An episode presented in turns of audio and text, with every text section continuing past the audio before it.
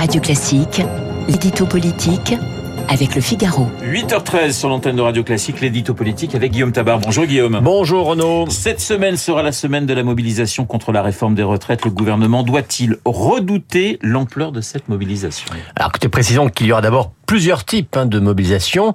Il y aura jeudi la mobilisation syndicale et sociale, avec manifestation dans la rue, grève, notamment dans les transports publics.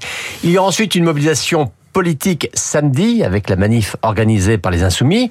Et enfin, alors ce n'est pas un acte de mobilisation en tant que tel contre la réforme des retraites, mais il faudra aussi surveiller les trois élections législatives partielles qui auront lieu dimanche prochain. Car là, ce ne seront pas des sondages, mais des bulletins de vote réels. Ce sera donc aussi un test. Alors évidemment, c'est la journée de jeudi qui sera principalement observée. Euh, les syndicats espèrent un million de personnes en France, ça serait objectivement beaucoup. Alors, est-ce de nature à impressionner le gouvernement? Oui, hein, car ce sera un baromètre de l'opposition à sa réforme.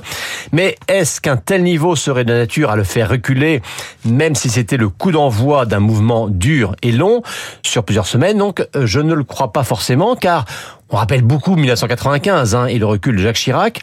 Mais pour les deux dernières grandes réformes des retraites, 2003 hein, sous Chirac-Raffarin et 2010 sous Sarkozy-Fillon, il y avait aussi plusieurs manifs à un million de personnes, des grèves et des blocages. Eh bien, à l'arrivée, la réforme était passée.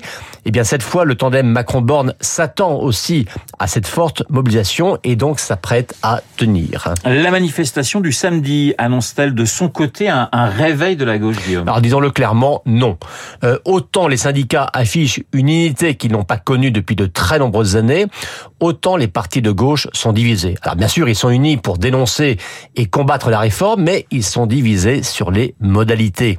Euh, Jean-Luc Mélenchon, hein, qui trouve que les syndicats font mal leur travail, rêve d'une coagulation de tous les acteurs de la contestation derrière lui bien sûr, mais déjà pour commencer, aucun autre parti de gauche que LFI ne participera à la manif de samedi. Les autres s'en remettent au mouvement social. Donc, vous voyez, le grand soir de la gauche n'aura pas lieu samedi. Alors, vous parliez des législatives partielles. En quoi ont-elles un rapport avec la réforme des retraites? D'abord, parce qu'il faudra regarder le score des candidats macronistes, hein, à commencer par l'un des sortants, euh, le député Thomas Meignet, en Charente.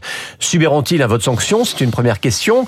Mais il faudra plus encore regarder le résultat des candidats du Rassemblement national.